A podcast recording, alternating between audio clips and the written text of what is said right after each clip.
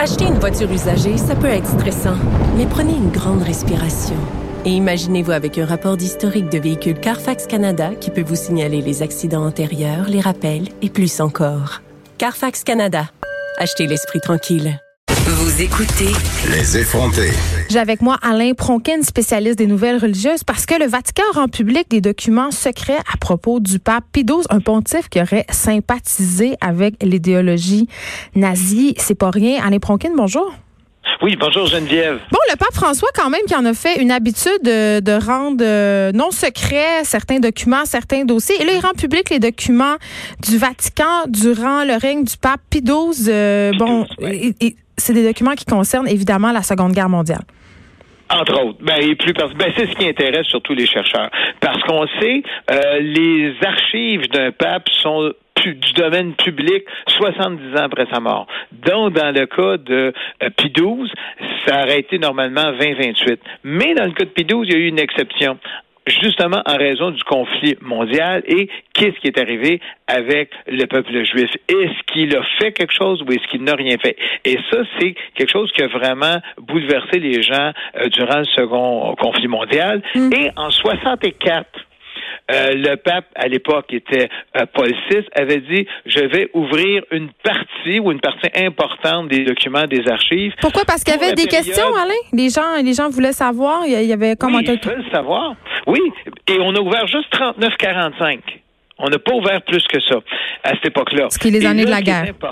Les années de la guerre. Parce que on savait, puis, puis ça c'est important, il faut le dire pour le bénéfice de nos auditeurs, Oui. il y avait un message au monde de Noël, parce que les papes font toujours des messages au monde, Urbi et tout ça, à Noël. Et en No- Noël 42, où on est en plein dans le conflit mondial, il dit, tout- il dit la chose suivante les centaines de milliers de personnes qui, sans aucune faute de leur part, pour leur seul fait de leur nationalité ou de leur origine ethnique, sont vouées à la mort ou à une progressive extinction. Il ne dit jamais le peuple juif et euh, le nazisme en Allemagne. Et après ça, en 43, quand il parle au Collège des cardinaux, il dit encore une fois, il dit il faut prier pour les victimes de discrimination livrées sans même faute de leur part à des mesures d'extermination. Jamais il ne parle du peuple juif. Et les gens ont toujours voulu savoir est-ce qu'il l'a déclaré publiquement ou est-ce qu'en privé, il a dit c'est le peuple juif? Est-ce qu'il a été informé de ce qui se passait? Et le Vatican, en 64, parce qu'il y avait beaucoup de pression, euh, là, Paul VI avait dit, écoutez, on va ouvrir une partie des archives, et là, on a donné ça euh, au, à un jésuite, euh, Pierre Blais, et son équipe, pour aller voir tous les documents de 35 à 45. Puis pour faire une petite histoire un peu québécoise, Pierre Blais, qui est une sommité jésuite en histoire des religions, a enseigné à Lucien Lemieux, qui est un de nos plus célèbres historiens des religions québécois. Ça, c'est le petit côté ici. Et C'est toujours un avec petit lien. Lucien Lemieux de cette période-là. Dev- lui, il s'attend pas qu'il y ait des documents qui vont vraiment, euh, comment dire, Chambouler euh, ce qu'on sait déjà. C'est ça, lui, il s'attend pas. Il dit Pierre Blais a vraiment fait tout un travail à cette époque-là. Il dit je m'attends pas, mais il dit on sait jamais. Oui, parce que là, euh, le pape François, quand même, euh, prend certaines libertés que je trouve euh, fort heureuses. Alain, il a décidé, tu parlais tantôt de la règle des 70 ans. Lui, il a, Oui. il a décidé de, de s'en foutre en bon français de cette règle-là, d'aller contre euh, les règles des archives secrètes du Vatican et de permettre aux historiens d'y avoir accès. Mais c'est quoi son but, tu penses, en faisant ça? C'est que le problème, c'est qu'on sait que durant le règne euh, du pape euh, euh, Benoît XVI, Oui. on discute de la canonisation, de la béatification du pape Pie XII. Là, Donc, on est attends, le, le pape Pie XII, est-ce que je me trompe ou c'est le seul pape qui est pas canonisé encore? Oh non, il y en a beaucoup d'autres sont pas canonisés. OK. Jean-Paul I C'est compliqué. Oui, c'est ça. OK. Je veux juste qu'on soit en même s'entendre. Jean 23, qui lui a succédé, a été canonisé, je pense, il y a deux ans. OK. Après ça, Paul VI a été canonisé il y a deux, trois ans. Euh, Jean-Paul II est canonisé depuis longtemps. Donc, euh, évidemment, euh, Benoît XVI ne l'est pas parce qu'il est toujours vivant. Mais c'est- un des rares, dans, disons, disons au 20e siècle, qui n'est pas canonisé. Je pense qu'il y a à peu près 90 papes canonisés sur les 260 qu'il y a eu. Mais en tout cas, Puis qu'est-ce qui fait qu'on, excuse-moi, on digresse un peu, mais qu'est-ce qui fait qu'on va canoniser un pape euh, plutôt qu'un autre?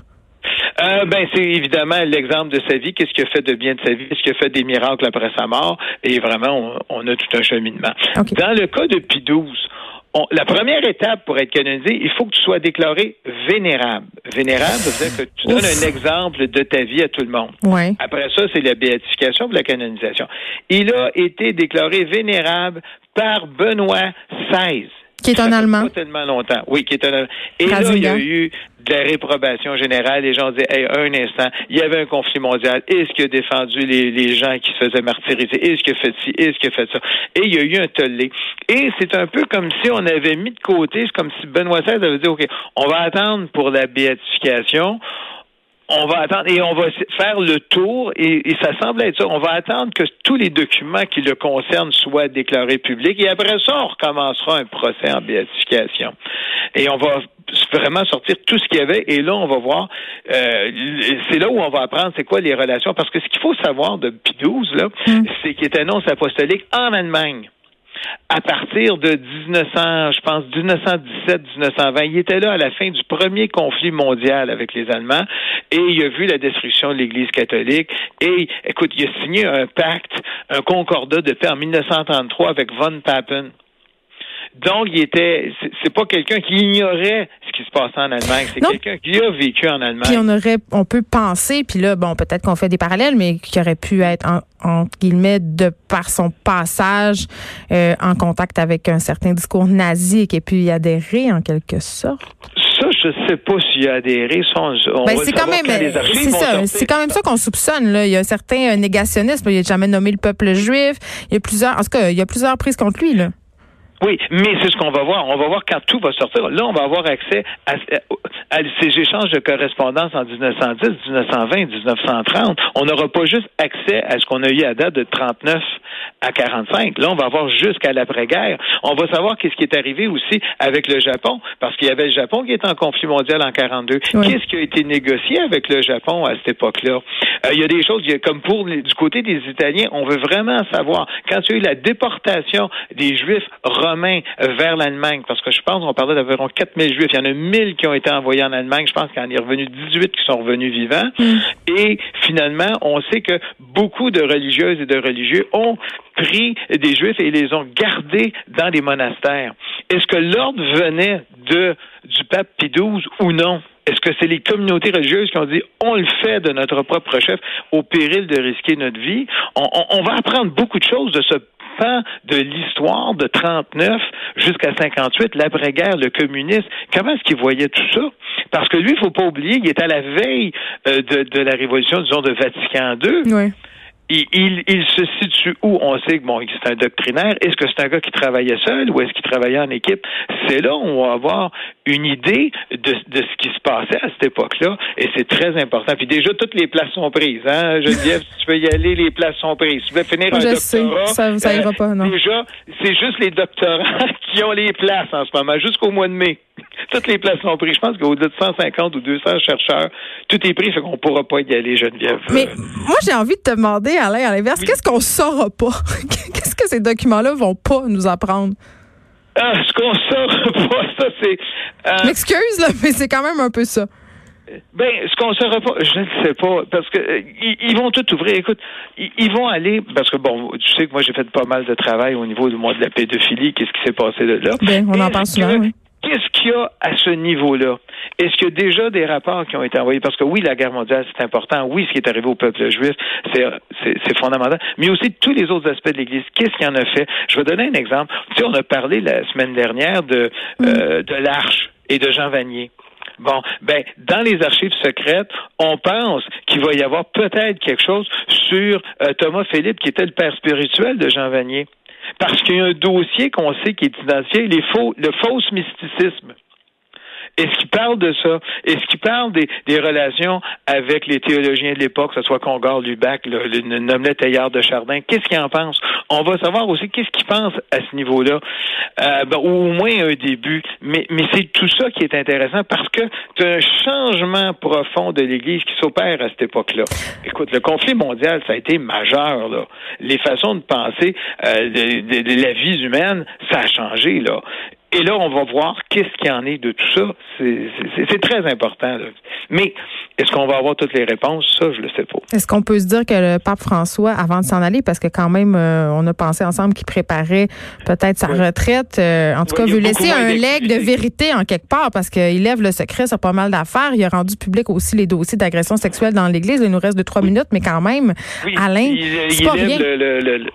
oh non, il, fait, il fait ce qu'il peut avec les moyens du bord. C'est ça qui est important. Et, lui, il va être intéressant à étudier le pape François. Comment ce qui est qu'un un gars qui vient d'Amérique du Sud, comment ce gars-là a été capable de dire, écoute, voici comment je gère le Vatican, comment je mets mon monde en place. Parce que lui, il est vraiment de l'extérieur du Vatican quand il arrive au Vatican. C'est pas comme Benoît XVI qui était, euh, comme on dit, moi j'appelle ça la discipline, à la congrégation pour la doctrine de la foi, qui est là depuis des années, ou Jean-Paul II, qui, qui sont européens, qui connaissent la machine du Vatican. Lui arrive de l'autre bout du monde. Là comment est-ce que ça va être intéressant d'étudier ce gars-là de la façon à laquelle il opère au Vatican?